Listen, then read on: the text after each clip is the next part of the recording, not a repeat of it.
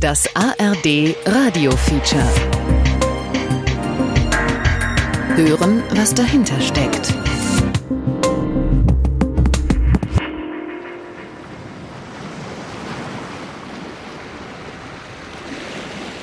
März 2020. Ein Schlauchboot mit knapp 30 Geflüchteten an Bord legt im Hafen der griechischen Insel Lesbos an. Go back! Rufen die Einheimischen den Neuankömmlingen zu.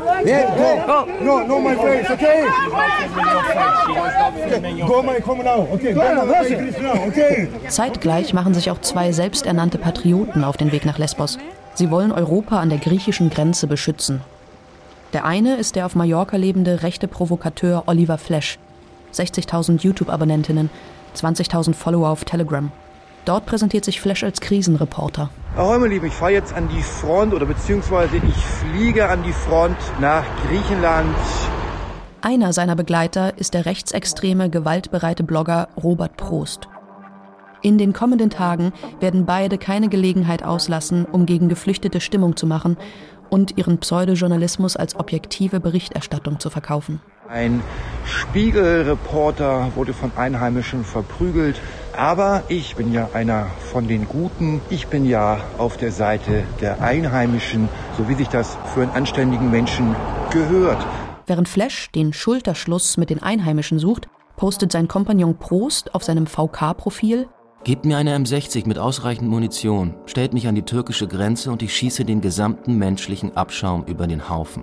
Frauen und Kinder inklusive. Nur ein toter Moslem ist ein guter Moslem. Wir können diese Pest nur loswerden, wenn wir sie komplett ausrotten. Bewaffnet euch, egal wie und woher.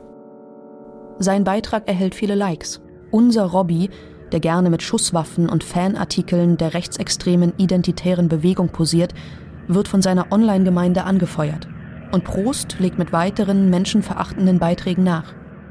Der grünen EU-Abgeordnete Erik Marquardt, der sich auch in Griechenland aufhält, schreibt zeitgleich auf Twitter Ich habe eine Frage an das BKA und das Bundesamt für Verfassungsschutz.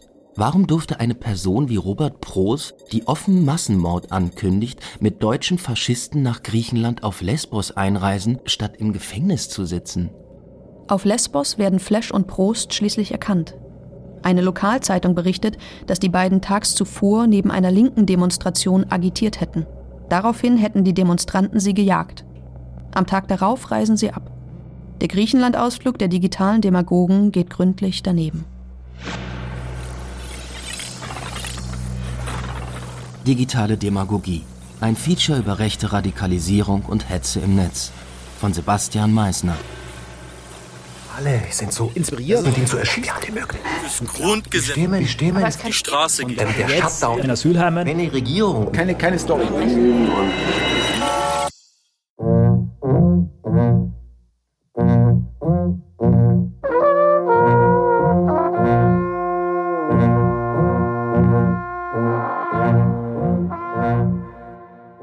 Netz hat sich inzwischen ein dichtes Geflecht aus videobloggenden Aktivisten und rechten Influencerinnen gebildet.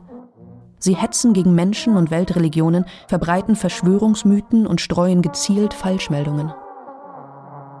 Es stimmt, dass die rechtsextreme Szene gerade online eine sehr geschlossene Front darstellt. Man ist halt einfach gemeinsam in einer Mission unterwegs und die Mission ist, die Demokratie nach Möglichkeit zu stören oder vielleicht sogar zu zerstören, die Debattenkultur online kaputt zu machen und eine Meinungshoheit wenigstens im Online-Raum zu erreichen. Simone Raphael betreut Belltower News, ein journalistisches Internetportal der Amadeo Antonio Stiftung. Das gibt es tatsächlich seit vielen Jahren und dass rechtsextreme Strukturen wirklich sehr gut verstehen, wie Internet funktioniert, wie soziale Netzwerke funktionieren, Algorithmen. Und insofern haben die das tatsächlich strategisch zu einem ihrer Aufgabenfelder gemacht. Das nennt sich ja dann der sogenannte Infokrieg. Rechte Vordenker wollen eine Art kollektives Bewusstsein innerhalb der rechten Strömungen verfestigen, einen Kulturkampf anzetteln. Diese Strategie nennen sie Metapolitik und rechte Blogger und Influencerinnen sind die Frontkämpfer in diesem Infokrieg. Sie testen immer wieder aufs Neue aus, wo die Grenzen zwischen dem Un- und dem gerade noch Sagbaren liegen, zwischen legalen und bereits schon strafbaren Äußerungen. Großer Teil der Betroffenen sind Betroffene, die in diesen offenen Timelines angegriffen werden, also bei Twitter, Facebook sozusagen, die da offen was posten, die sich für Feminismus einsetzen oder gegen Rassismus oder für eine offene Gesellschaft, Demokratie, Aktivistinnen für LGBTIQ-Rechte, Homosexuelle und so weiter. Annalena von Hodenberg ist gelernte Fernsehjournalistin. Seit Jahren befasst sie sich mit orchestriertem Hass im Netz. Man sitzt da und hat bei Facebook noch nicht den Nachrichtenton ausgeschaltet und es macht einfach Ding, Ding, Ding, Ding, Ding, Ding, Ding. Und in dieser Frequenz kommen sozusagen die Hassnachrichten rein. Mit schönen Gesichtern, strategischen Inszenierungen und missionarischem Eifer unterwandern rechte Influencerinnen ansonsten unpolitische Gruppen. Das rechte Lager ist davon überzeugt, sie würden zu den Leuten gehören, die hinter den Vorhang geblickt haben, die die rote Pille geschluckt haben, die aufgewacht sind. Und die anderen schlafen noch. Diese Sektenrhetorik ist ja kein Zufall. Franziska Schreiber trat 2013 in die AfD ein. Sie arbeitete für die Partei im Sächsischen Landtag. Kurz vor der Bundestagswahl im September 2017 verließ sie die AfD. Die AfD erzählt den Leuten, euer Land geht unter, eure Frauen werden vergewaltigt, eure Kinder werden getötet und wir haben nicht mehr viel Zeit. Das schaltet bei ganz vielen das rationale Denken komplett aus. Man ist in einer permanenten Angst und so breitet sich die Psychose aus.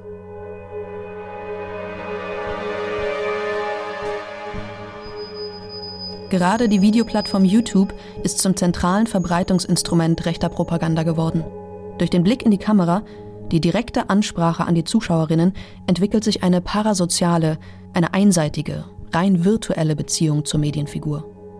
Man hat junge, hippe Kanäle, man hat sich als Infokanäle verstehende ähm, YouTube-Channels, die Desinformationen verbreiten. Manche von denen sind auch äh, modern und cool, andere sind irgendwie eher ganz altbacken und sie sind auch furchtbar schlecht gefilmt, haben trotzdem total viele Zuschauer. Und rechts ist nicht gleich rechts.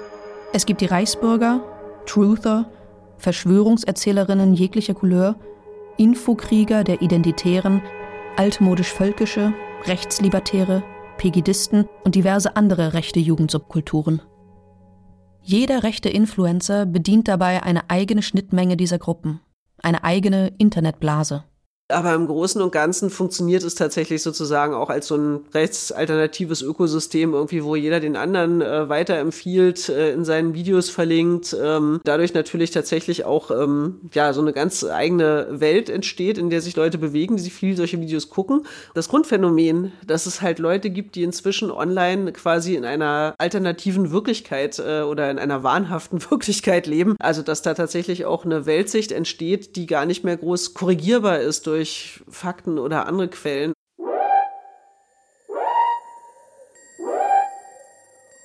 Hasskriminalität bezeichnet politisch motivierte Straftaten, die aufgrund von folgenden Vorurteilen des Täters begangen werden. Nationalität, ethnische Zugehörigkeit, Hautfarbe, Religionszugehörigkeit, sozialer Status, Behinderung oder Beeinträchtigung, Geschlechtsidentität, sexuelle Orientierung, äußeres Erscheinungsbild. Quelle Bundeskriminalamt Definition von Hasskriminalität.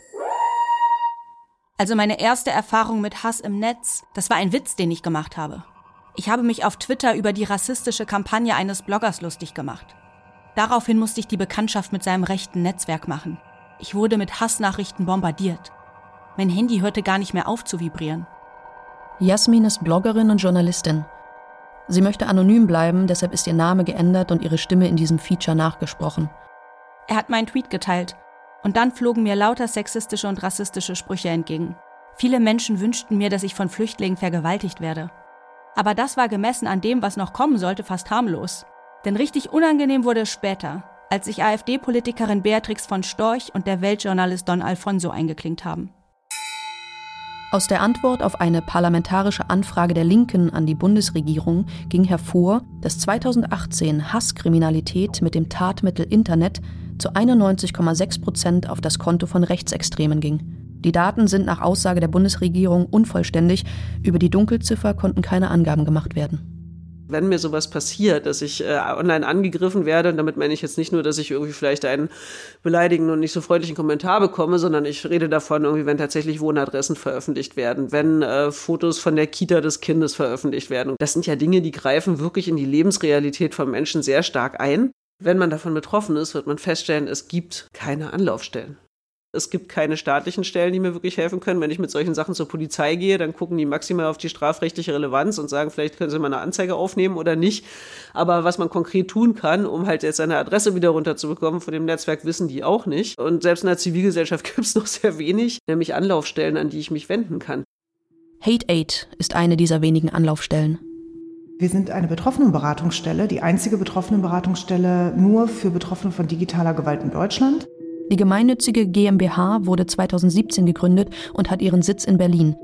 Hate Aid berät und bietet juristische Hilfe an.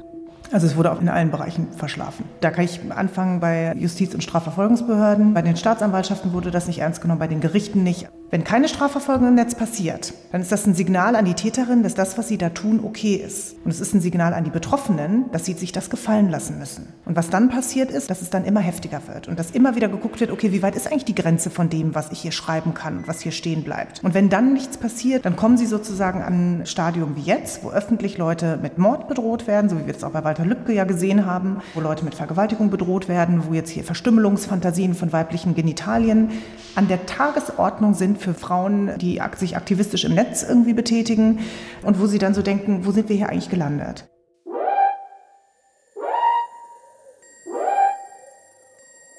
Frauen, die sich in der Politik engagieren, sind besonders von sexualisierter Hassrede betroffen. 87 Prozent der deutschen Parlamentarierinnen werden Opfer von Hass und Bedrohung im Netz. Einige berichten von nahezu täglichen Angriffen. Quelle Umfrage des ARD Politmagazins Report München.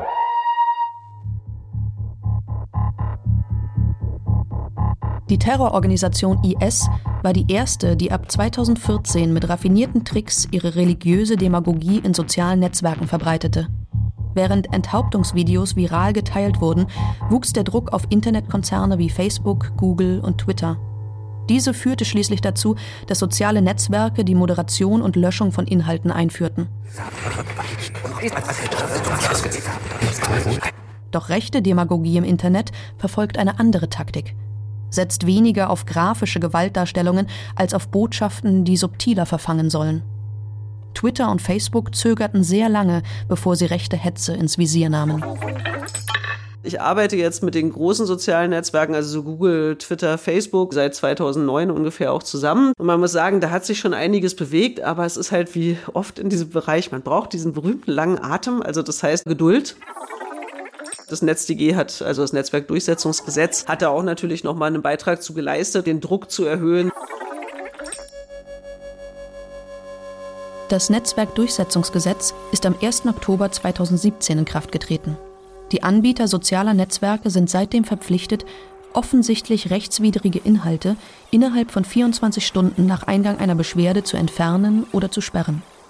Dazu zählen Beleidigung, üble Nachrede, Verleumdung, öffentliche Aufforderung zu Straftaten, Volksverhetzung, Gewaltdarstellung und Bedrohung.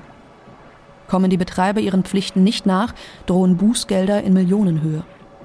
Seitdem investieren Plattformen wie Facebook immer mehr Geld in die Moderation von Inhalten. Dann gibt es die Community Guidelines, dann stellt man fest, die werden aber ganz schlecht umgesetzt, weil diejenigen, die die Inhalte betreuen, offensichtlich nicht verstehen, worum es geht. Community Guidelines sind von den Netzwerken sich selbst auferlegte Handlungsrichtlinien.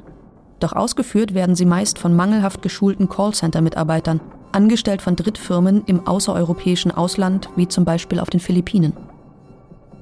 Die Arbeit der Content-Moderatoren verläuft im Akkord und sie müssen ihre Entscheidungen oft innerhalb weniger Sekunden treffen. Am 18. Juni 2020 hat der Bundestag auch das Gesetz zur Bekämpfung des Rechtsextremismus und der Hasskriminalität verabschiedet. Soziale Netzwerke müssen von nun an Vergewaltigungsandrohungen, Morddrohungen und Volksverhetzung an das Bundeskriminalamt melden. Das ist eben genau ein Problem in diesem Prozess. Wer beurteilt das eigentlich, ob das jetzt rechtswidrig ist oder nicht? Das beurteilt eine Person, die vielleicht drei Wochen lang mal so ein Training gekriegt hat. Bei einer Morddrohung, da ist es vielleicht noch eindeutig, aber in vielen Bereichen ist das gar nicht eindeutig. Und das ist auch, woran der Prozess krankt. Also warum gibt man das nicht direkt eigentlich einer Staatsanwaltschaft, die das dann einschätzt? Oder warum gibt man es nicht direkt irgendwie Polizeibeamten und Beamtinnen, die das besser einschätzen können?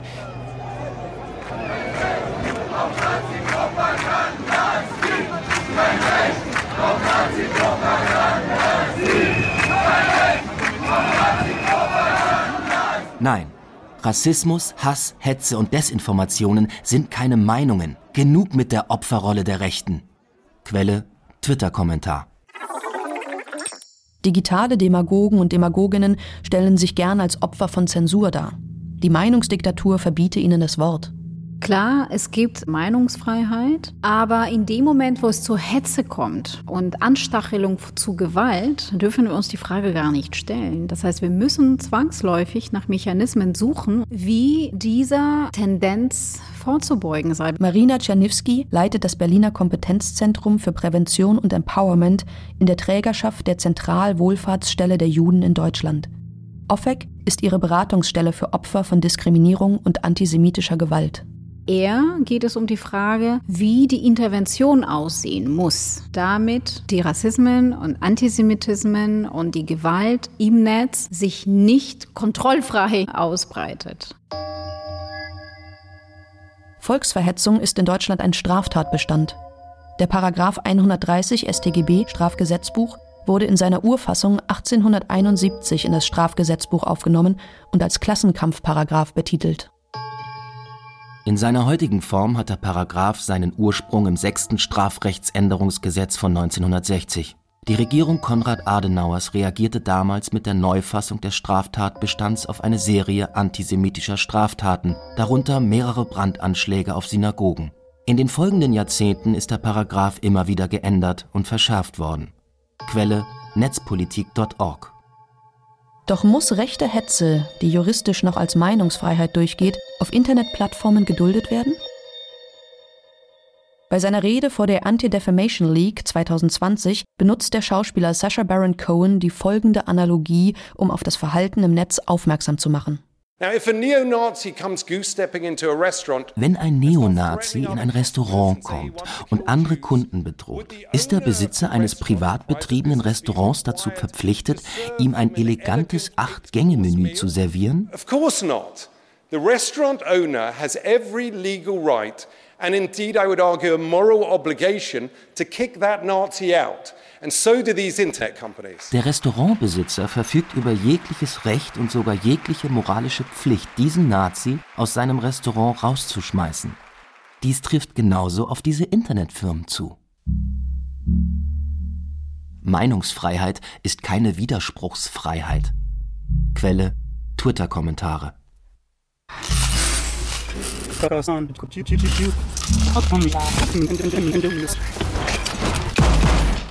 Woher kommt die Hasskultur im Netz? 4chan und 8chan sind Internetforen, die besonders in den USA populär sind. Sie gelten als die digitale Ursuppe der Trollkultur. Es sind Orte, an denen überwiegend weiße, nicht selten einsame und frustrierte junge Männer über Videospiele, Filme und Politik diskutieren. Es ist eine Cyber-Community, in der pubertärer Humor und Pornografie nur einen Mausklick von Rassismus, Antisemitismus, Antifeminismus und der Verherrlichung des Nationalsozialismus entfernt sind.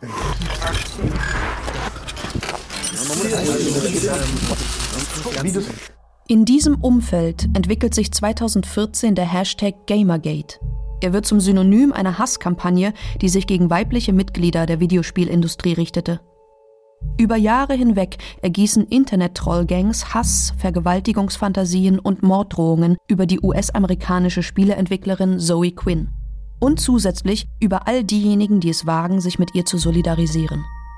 Der Kern von Gamergate ist eine political korrekte und feministische Gesellschaft, die Gamerkultur verändern will. Feministinnen und Liberale wollen euch Gamern eure Gamingkultur streitig machen. Sören Müsial ist neben Patrick Stegemann der Autor des Buches Die rechte Mobilmachung. Darin schildern sie, wie die Hasskampagne Gamergate von der Alt-Right-Bewegung gekapert und für Donald Trumps Wahlkampf instrumentalisiert wurde. Gamergate ist die Stunde von Steve Bannon, dem rechten Demagogen und Chef der rassistischen Webseite Breitbart. Wenn man erstmal dieses Bild bei den Teilnehmern von Gamergate verankert, der Feminismus ist das Problem, dann lässt er sich ja auch ganz schnell auf andere politische Bereiche oder Lebensbereiche verallgemeinern. Das ist dann das, was mit Broadening the War bezeichnet wird. Broadening the War, also die Ausweitung der Kampfzone, ist ein Alt-Right-Begriff, den auch der völkisch rechte Verleger Götz Kubitschek und sein geistiger Ziehsohn, der Chef der identitären Bewegung Martin Sellner, verwenden. Gamergate ist auch die Zeit von hassstreuenden Influencern wie Milo Yiannopoulos. Der Prototyp des Belästigungsinfluencers geht in Serie. Und Hunderttausende folgen ihnen auf Twitter und Facebook. Moderation oder die Löschung von Inhalten finden zu diesem Zeitpunkt so gut wie gar nicht statt. Am besten das Pack zurück nach Afrika prügeln. Auf der Stelle erschießen, dann wird sich das ganz schnell legen. Quelle Ex-AfDler Dieter Görnert auf Twitter. Die Hassattacken, die auf mich niederprallten, kamen aus zwei unterschiedlichen Internetblasen. Die eine, das waren ganz klar rechte und rechtsextreme Profile. In der anderen Bubble, da steckten konservative und sogenannte libertäre User. Sie bekennen sich zwar offen zu rechten Ideologien und posten solche Inhalte in ihren Timelines, aber du darfst sie bloß nicht rechts nennen. Dann reißt ihnen die Hutschnur. Also Sie haben bestimmte Personen auch bei Twitter oder bei Facebook, die ähm, so Multiplikatoren sind für eben rechten und rechtsextremen Hass. Also Sie können sehr gut sehen, wenn über bestimmte Accounts geteilt wird, dass dann sozusagen das ganze Netzwerk animiert wird, da mitzumachen und eben sich sozusagen diesem Hate Storm anzuschließen. Danach habe ich im Sekundentakt Hassnachrichten bekommen wie Du bist eine ekelhafte Hure. Ich soll von zehn Geflüchteten so lange vergewaltigt werden, bis ich ausblute und verrecke. Wir wollen auf dein Grab pissen und kacken. Und konkrete Morddrohungen waren auch dabei. Und wenn dann so etwas tausendfach auf deinem Handy eintrudelt, dann bekommt das Ganze eine ganz andere Qualität. Tausende Menschen, die sich die Zeit nehmen, dir zu drohen und sich daran aufgeilen, dass sie dir Angst einjagen. Ich bekam dann infolge dieser Attacken Angststörungen. Ich habe mich nicht mehr rausgetraut, ins Internet und auf die Straße. Ich konnte nicht schlafen, nicht essen. Ich habe mich allein gefühlt und komplett verloren. Heute wird Jasmin von Hate Aid betreut. Es tut gut, wenn jemand zuhört, der das Thema versteht, erzählt sie. Bei Hate Aid hat man mir die richtigen Fragen gestellt. Denn häufig begegnen dir die Leute mit einem Spruch wie, was hast du denn angestellt? Das heißt im Umkehrschluss, dass ich Scheiße gebaut habe und den Hass bekomme ich zurecht ab. Nein, stell die Frage anders. Wie sind sie auf dich aufmerksam geworden? So suggeriert die Frage nicht, dass das Opfer schuld an dem Hass ist. Das Institut für Demokratie und Zivilgesellschaft in Jena hat 2019 die bisher größte repräsentative Online-Befragung zum Thema Hate Speech durchgeführt. 7349 Teilnehmer im Alter zwischen 18 und 95 Jahren nahmen daran teil. Daniel Geschke ist der Co-Autor der Untersuchung. Die Personen, die betroffen waren, haben dann gesagt, eine der Folge davon ist Angst und Unruhe. Manche haben gesagt, dass sie davon depressiv geworden sind. Es gab einige, die gesagt haben, das macht ihnen Probleme auf der Arbeit oder in der Schule. Emotionaler Stress 33 Prozent, Angst und Unruhe 27 Prozent, Depressionen 19 Prozent, Probleme mit dem Selbstbild 24 Prozent. Bei jungen Menschen unter 25 Jahren berichtete jeder zweite Befragte von emotionalem Stress. Ich äußere im Internet nicht mehr so richtig meine politische Meinung, weil ich Angst davor habe, dass ich dann so einen Shitstorm erlebe. Das hat über die Hälfte der Befragten geantwortet. Und das ist eigentlich, könnte man fast sagen, noch viel schlimmer. Dass also über die Hälfte der Befragten sagt, ich halte mich im Internet mit meiner Meinung zurück, weil ich Angst habe vor diesem aggressiven, rauen Klima, was da herrscht. Ein anderer Effekt, den man also auch beobachten kann, ist, dass viele dieser Hasskommentare von einer lautstarken Minderheit stammen. Dass es also relativ wenige Menschen sind, die diesen Hass im Internet verbreiten. Das hat dann den Effekt, dass Leute, die das irgendwie lesen, den Eindruck haben, hm, die Bevölkerung tickt ja jetzt scheinbar so. Tendenziell eher rechts, eher feindselig, während sie das in Wirklichkeit gar nicht ist.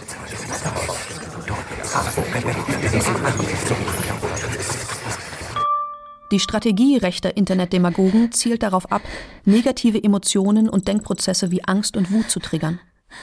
Demgegenüber wurden die Algorithmen der sozialen Netzwerke darauf programmiert, Aufmerksamkeit zu erzeugen. Und der Lockstoff dabei sind eben Emotionen. Je stärker eine Emotion, desto größer die Aufmerksamkeit. Daraus entsteht eine Aufmerksamkeit, die süchtig macht. Nach Wut und Empörung. Bilder emotionalisieren stärker als Texte, Videos stärker als Fotos. Streit emotionalisiert stärker als Konsens. So helfen Algorithmen weltweit, Wut und Angst zu verbreiten. Also wenn Sie über Architektur sprechen, dann ähm, haben Sie einen Algorithmus, der eben Hass und Hetze favorisiert. Die Betreiberinnen sagen ja immer, sie haben da keine Verantwortung, aber sie machen diesen Algorithmus. Wenn Sie sich angucken, was bei den Rohingya passiert ist, wo dann ähm, Menschen auf Facebook so aufgehetzt wurden, dass sie eben da einen kleinen Völkermord begangen haben, da muss man sich wirklich fragen, ob dieser Algorithmus so heilig sein kann, dass man den überhaupt nicht verändern darf.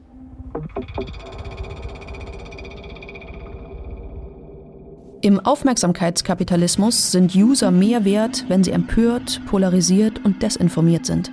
Denn Menschen, die emotionalisiert und aufgebracht sind, sind besonders aktiv.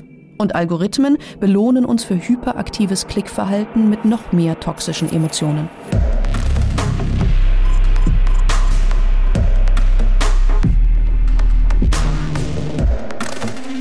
Die extreme Rechte profitiert davon, weil sie dem Algorithmus zuverlässig das liefert, was er braucht. Wut und Menschen im Kampfmodus. Also bei Zuckerberg hat man wirklich das Gefühl, dass er Angst hat vor den Geistern, die er gerufen hat. Die Idee, die dahinter steckt, das nehme ich ihm auch ab, ist eine ganz positive Idee gewesen. Aber Dadurch, dass sie eben völlig unreguliert ist, hat sie sich nur nach betriebswirtschaftlichen Aspekten organisiert.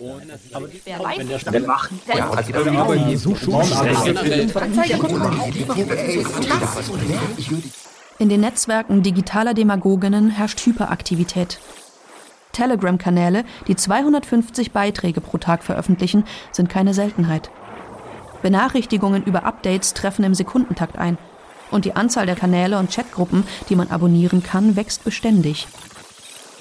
Doch einmal in der rechten Blase angekommen, ist die Auswahl der hier behandelten Themen sehr beschränkt. Die Top-Themen der digitalen Rechten auf YouTube. Verschwörung, AfD, Antisemitismus, Antifeminismus. Auf Telegram. Nationalsozialismus, Verschwörung, rechtsextreme Musik, Aufrufe zu rechten Demos. Auf Facebook AfD Verschwörung Patriotismus. Quelle Amadeo Antonio Stiftung 2020. Auch Nicole Sandelbaum ist eine Szene-Aussteigerin. Früher hat sie sich an den rechten Merkel muss weg Demos in Mainz beteiligt. Auf dem YouTube-Kanal der Ex-Identitärin Lisa Licentia erzählt Sandelbaum über die psychologische Sogwirkung der Arbeit als rechte Influencerin – und auf einmal hast du einen YouTube-Kanal, du hast Twitter, du hast Instagram und auf einmal folgen dir Leute, du kriegst voll die Abonnenten, die Leute erkennen dich, du denkst, boah, das macht was mit dir.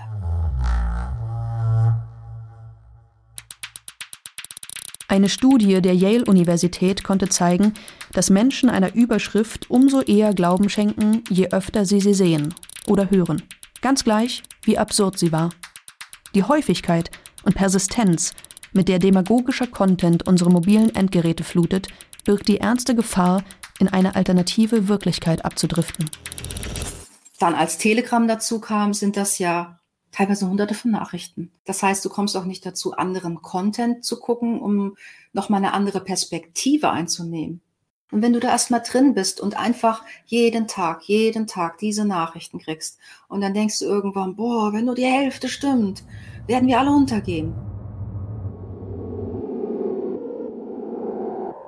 Wer zu oft zu viel Hass auf YouTube verbreitet, dem wird inzwischen der Kanal gelöscht.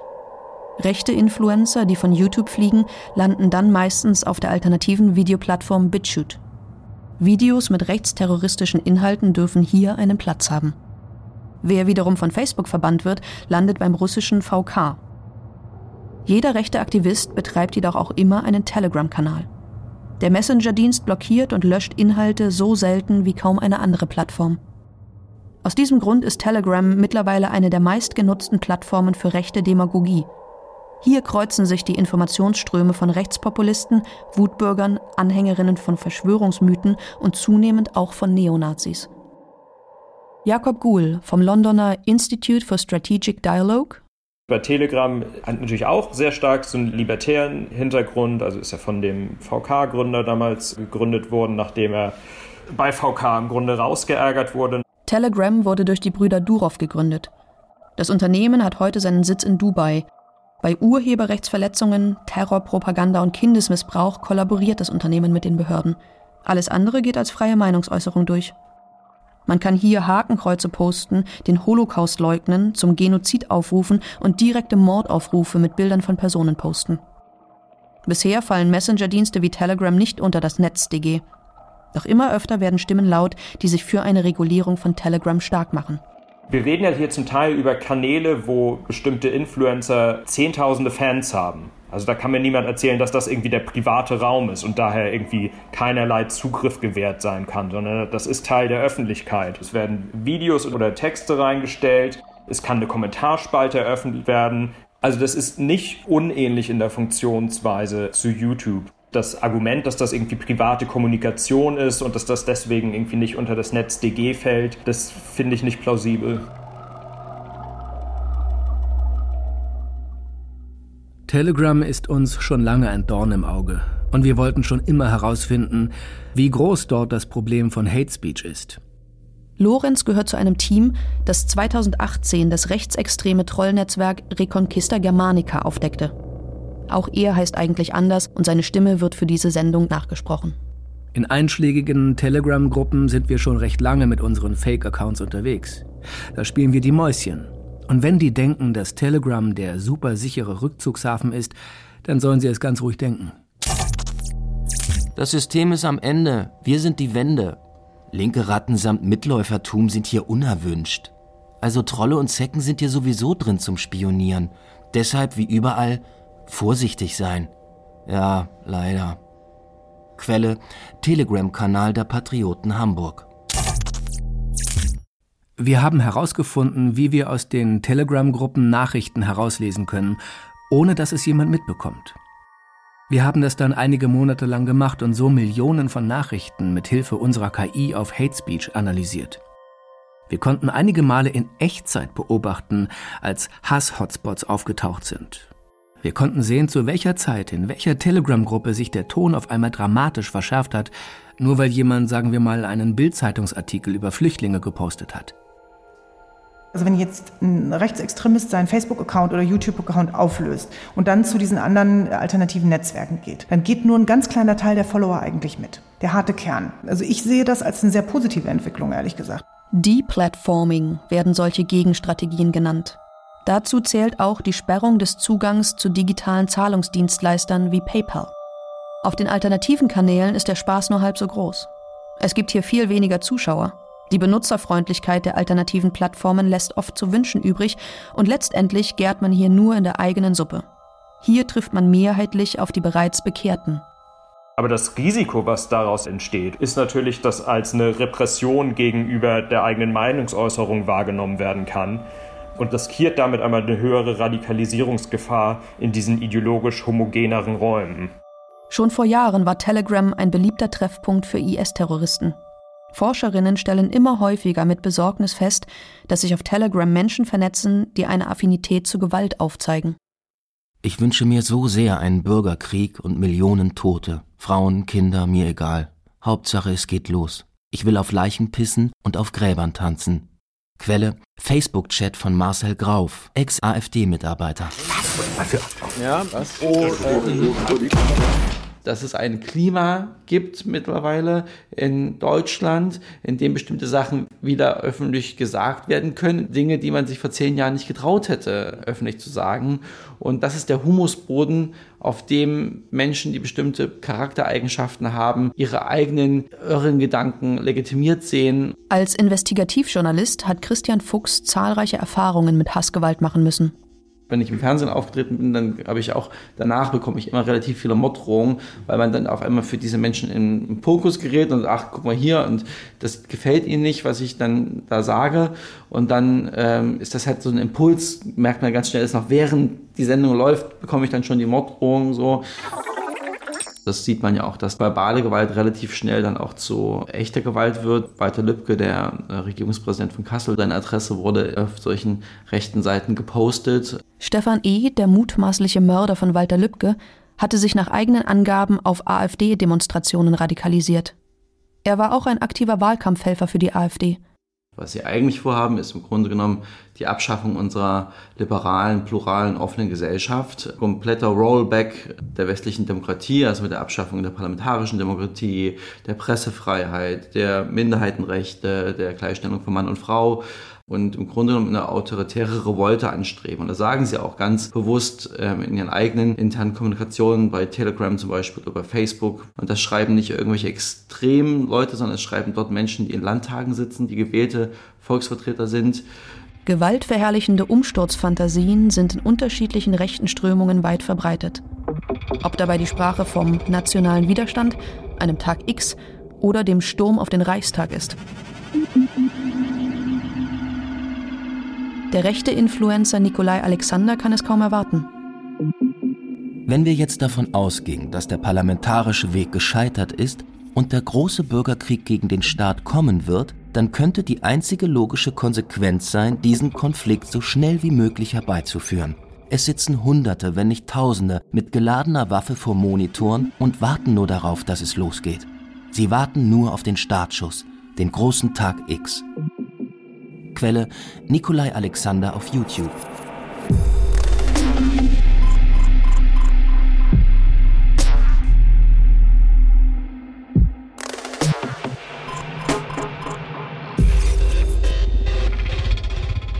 Aber auch in Björn Höckes Reden kann man Umsturzwünsche wiederfinden. In seiner Rede auf einer AfD-Veranstaltung am 2.11.2018 in Bottrop sagt er, wir müssen klar erkennen und wir müssen klar immer wieder darauf hinweisen, dass nicht Merkel das Problem ist, sondern dass sie nur der Kopf eines stinkenden Fisches ist. Dass nicht nur Merkel weg muss, sondern dass das Merkel-System weg muss, liebe Freunde. Und dieses Merkel-System sind sämtliche Kartellparteien. Die ist nicht gut mit diesem Land, nein. Mit Videos, die einen Systemumsturz herbeifantasieren, lässt sich in den sozialen Netzwerken gutes Geld machen.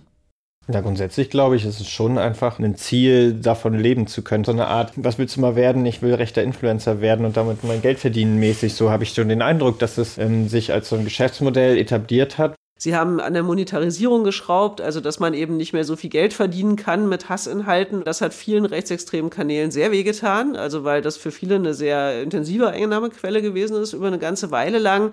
Bitcoin-Wallets kann man ja teilweise einsehen. Da kann man sehen, dass so Martin Sellner oder so nicht so wenig Spenden tatsächlich äh, bekommt.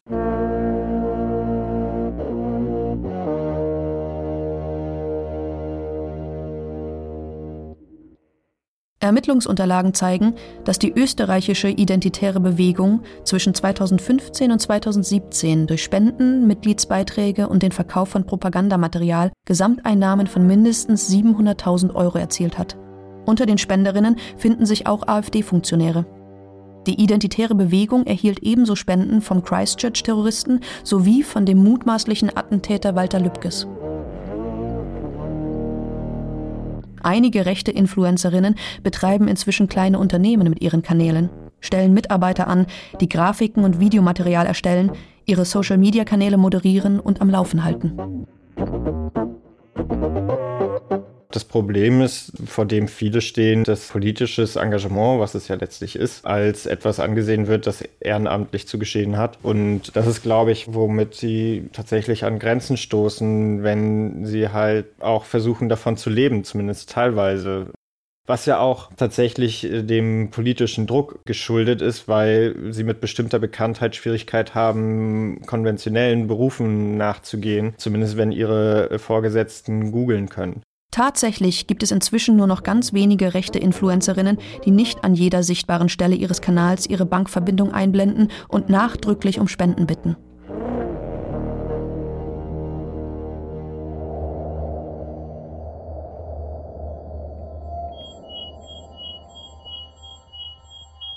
Tech is downgrading humans. Computertechnologie stuft uns als Menschen herab. Dies wurde zum Motto des ehemaligen Google-Mitarbeiters Tristan Harris. 2013 gründete er das Zentrum für humane Technologien und prangert die Schäden an, die durch unreflektierte Nutzung digitaler Technologie entstehen können. Bei einer Anhörung vor dem US-amerikanischen Senat fordert Harris mehr Maßnahmen zum Schutz unseres sozialen Gefüges. We have to recognize that what this is all about is a growing asymmetry of power between technology and the limits of the human mind. The fundamental problem of humanity is that we have Paleolithic ancient emotions. Das Problem der Menschheit ist, dass wir prähistorische Emotionen besitzen, über mittelalterliche Institutionen und gottgleiche Technologien verfügen. So we're chimpanzees with nukes. Die Asymmetrie zwischen Technologie und der Begrenztheit des menschlichen Verstands ist rasant angewachsen. Uh, 50% of white nationalists had said that it was YouTube that had red pilled them.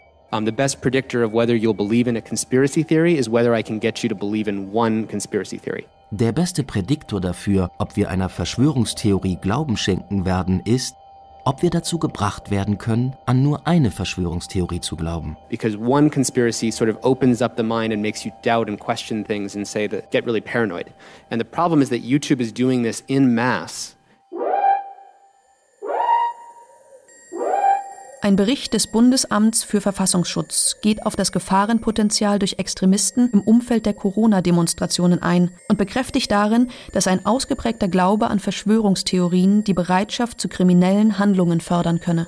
Es wird gewarnt, dass daraus eine neue Art des Extremismus entstehen könne, die sich gerade über den Informations- und Sozialisationsraum Internet rasant verbreitet. Marina Czerniewski von OFEC. Inzwischen gibt es Hinweise darauf, dass das Hauptprinzip des Antisemitismus im Netz die Verbreitung von Verschwörungsfantasien und Verschwörungsmythen ist und auch das Hantieren mit Konspirationstheorien verschiedenster Art. Wenn wir das ernst nehmen, dann müssen wir uns fragen, ob die Konspirationsideen, die ja dem Antisemitismus inhärent sind und einfach im Kern antisemitischer Konstruktion liegen, ob sie nicht zum Teil auch zu gewissen Radikalisierungstendenzen beitragen. Was sind die Verschwörungsfantasien vom sogenannten großen Austausch, der Islamisierung des Abendlandes oder der Umvolkung, als die wahnhafte Vorstellung, die eine weiße, von fremden Elementen gereinigte Volkszugehörigkeit herbeifantasiert. Laut einer Studie der Universität Leipzig neigen AfD-Wähler eher zu einer Verschwörungsmentalität als Anhänger anderer Parteien. Auch der Attentäter von Hanau war Anhänger rechtsextremer Verschwörungsmythen. Einige Journalisten wiesen auch auf seine ideologische Nähe zu der QAnon-Bewegung hin, die Fantastereien über Kinderblut trinkende Eliten verbreitet. Nach dem Anschlag in Hanau haben wir bereits zwei Stunden nach der Tat die ersten Meldungen bekommen. In Social-Media-Postings wurden die Tat und der Täter glorifiziert.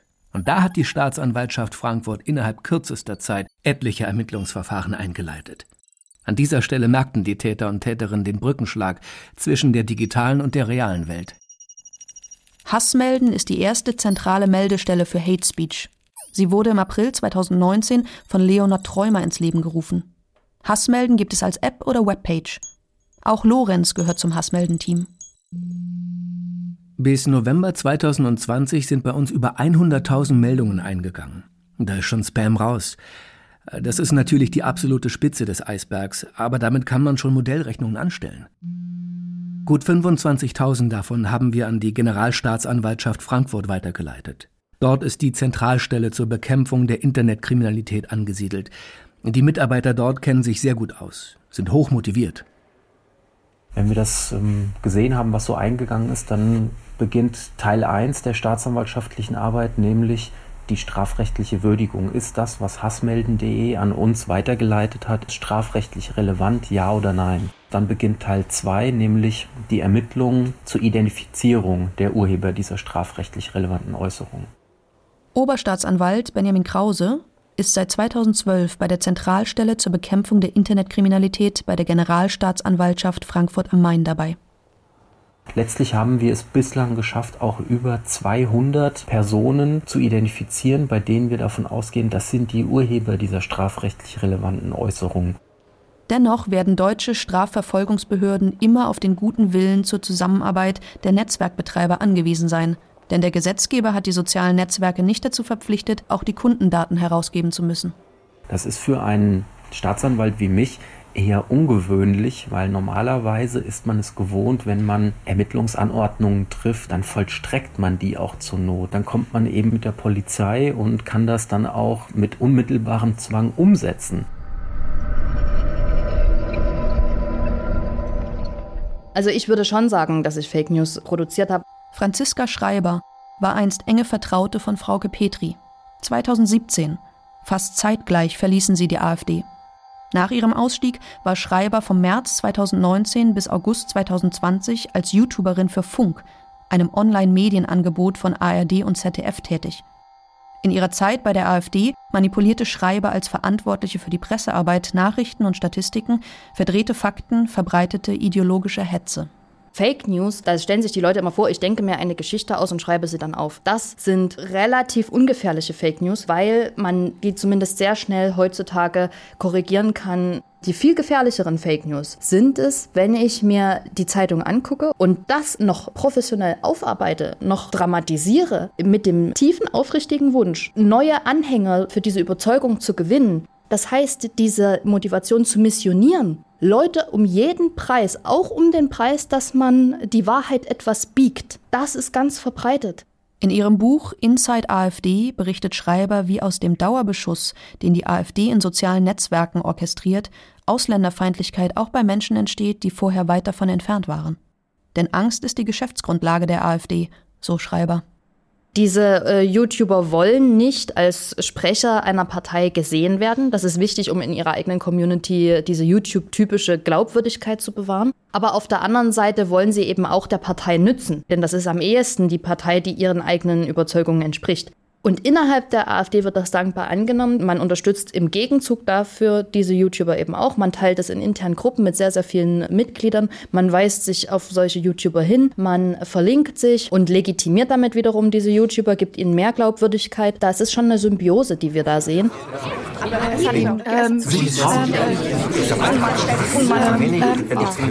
Digitale Demagogen werden inzwischen auch im Bundestag hofiert auf der durch die AfD-Fraktion organisierten sogenannten Konferenz der freien Medien werden auf Kosten der Steuerzahler krude Verschwörungserzähler, Rechtsextreme und Rassisten hofiert. Und so verwundert es wenig, dass am 18.11., genau einen Monat nach dieser Konferenz, drei rechte YouTuberinnen durch AfD-Abgeordnete ins Parlamentsgebäude hineingeschleust wurden, um Büroräume zu stürmen und Bundestagsabgeordnete zu bedrängen und zu beleidigen. Hätte Franziska Schreiber mit ihren Fake News auch Menschen zu Gewalttaten mobilisieren können, wie im Fall von Markus H. an Walter Lübcke? Also ich glaube, wenn meine eigene Radikalisierung weiter fortgeschritten wäre, dann wäre es sehr wahrscheinlich gewesen, dass ich irgendwann etwas produziert hätte, einen Artikel, eine Pressemitteilung, ein Video, was genug Sprengkraft gehabt hätte, um vielleicht sogar zu Gewalttaten äh, zu animieren man arbeitet im rechten Bereich mit so extremen Emotionen wie Angst und eben Wut und Hass, dass man eigentlich wissen müsste, dass man dort sozialen Sprengstoff herstellt.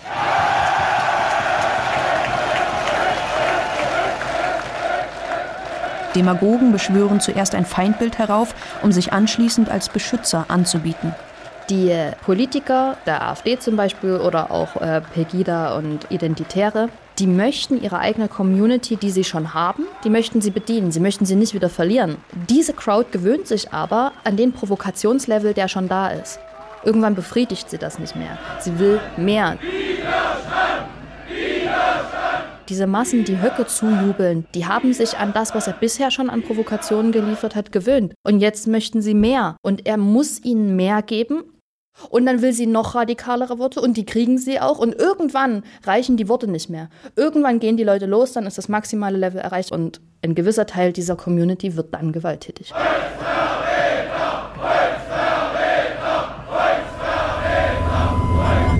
In seinem 1945 erschienenen Buch Die offene Gesellschaft und ihre Feinde spricht der österreichische Philosoph Karl Popper vom Paradox der Toleranz.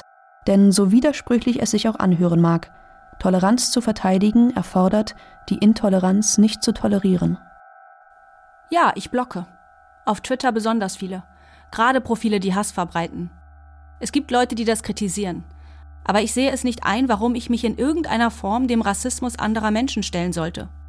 Warum soll ich mir anhören, dass Menschen meiner Gattung nicht hierher gehören? Wirklich überzeugte Nationalisten oder Rassisten kann man nicht durch Argumente bekehren. Die haben ein absolut zementiertes Weltbild und daran lässt sich nicht rütteln. Genauso wie man nicht an meinem Weltbild rütteln kann, dass ich Demokrat und Humanist bin. Und dann artet es im Internet zu nicht sonderlich zielführenden Wortschlachten aus, wo Position und Gegenposition aufeinandertreffen und keiner bewegt sich vom Fleck. Und dann geht es letztendlich nur noch darum, wer lauter brüllen kann. Wenn es Kommentare unter Online-Zeitungsartikeln gibt, die gegen Flüchtlinge hetzen, dann kann man etwas dagegen sagen. Alleine schon, um den vielen, vielen stillen Mitlesern das Gefühl zu geben, oh, da gibt es noch andere Meinungen. In den Telegram-Gruppen bringt es aber auch gar nichts, den Leuten zu erklären, dass es hirnverbrannter Mist ist, den sie da erzählen. Ich bin um jeden froh, der, der da rauskommt. Bei mir hat es auch geholfen, dass es dann Menschen gab, die eine Tür aufgemacht haben. Ansonsten wäre ich jetzt nicht hier, wo ich bin. Es gibt eine Geschichte, die finde ich einfach immer ganz toll und die berührt mich im Herzen. In Köln war das. Zwei junge Leute sind damals nach der Demo auf mich zugekommen und die hatten keine Angst. Hey, ihr seht doch gar nicht aus wie Nazis und eigentlich seid ihr doch keine. Warum seid ihr hier? Und dass die so mutig waren, mit uns zu reden. Hochachtung, wirklich. Das Internet als Marktplatz der Ideen. Das war der Slogan von Plattformbetreibern. Die beste Idee wird sich schon durchsetzen und die Selbstregulierung wird schon ihren Job erledigen. Die gleiche Logik wurde aber auch auf demokratische Debatten im Internet angewendet. Die Wahrheit wird aus dem Wettbewerb schon hervorgehen. Wollen wir aber, dass die demokratische Öffentlichkeit wie ein Markt funktioniert? Und wenn ja, unterliegen nicht auch Märkte Regulierungen? Und Regulierung ist ja immer so was, da schreckt ja immer die Netz-Community total zurück, weil das ist ja noch der alte Traum vom unregulierten Internet, wo alle alles sagen können und alle partizipieren können. Aber wie wir jetzt eben auch sehen, wenn alle alles sagen können und alle partizipieren können, dann gewinnen die, die am lautesten schreien, die, die andere Leute am besten und geschicktesten einschüchtern, die sich gut organisieren, um andere anzugreifen. Und genauso wie im analogen Leben müssen wir die Schwachen im Netz schützen. Und dafür braucht es, auch wenn es ein böses Wort ist, Regulierung. Und ich glaube, dieser Debatte müssen wir uns jetzt langsam stellen. Jetzt gehen wir erstmal so an die Hasskriminalität und gucken, was wir da irgendwie für Lösungen finden. Und ich glaube, Fake News, das muss der nächste Schritt sein. Nach jahrzehntelanger Weigerung, Holocaust-Leugnungen von Facebook zu verbannen, hat sich Mark Zuckerberg schließlich im Oktober 2020 zur Löschung dieser Inhalte durchgerungen. In einer Pressemeldung begründet Firmenboss Mark Zuckerberg dies mit dem aktuellen Zustand der Welt. Welche weiteren Regulierungen müssen wir im Netz vornehmen, um Hassrede und Hassgewalt effektiv zu bekämpfen? Die Geschäftsführerin vom Institute for Strategic Dialogue, Sascha Havlicek, sagt in einem Podcast des Center for International Governance Innovation, until we you know, shift the conversation beyond the content moderation and start to address these systemic issues, we won't address the fundamental problem. Anstatt über eine noch effektivere Content-Moderation und die Löschung von Hassinhalten nachzudenken, müssen wir anfangen, die strukturellen systemischen Probleme anzugehen. Ansonsten werden wir nichts an den grundlegenden Problemen ändern. Das Wichtigste ist, dass wir den Zugang und die Transparenz über unsere Daten erlangen, damit wir erforschen können, welche Auswirkungen das algorithmische Design derzeit hat. What we do need to understand essentially is the algorithmic outcome from a public health perspective.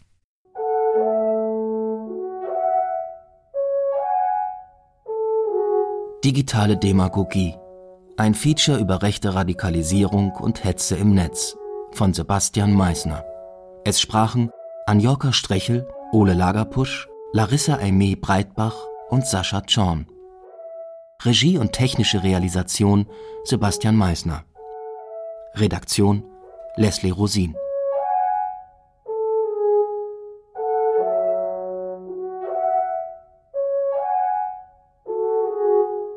Eine Produktion des Westdeutschen Rundfunks für das ARD Radio Feature 2021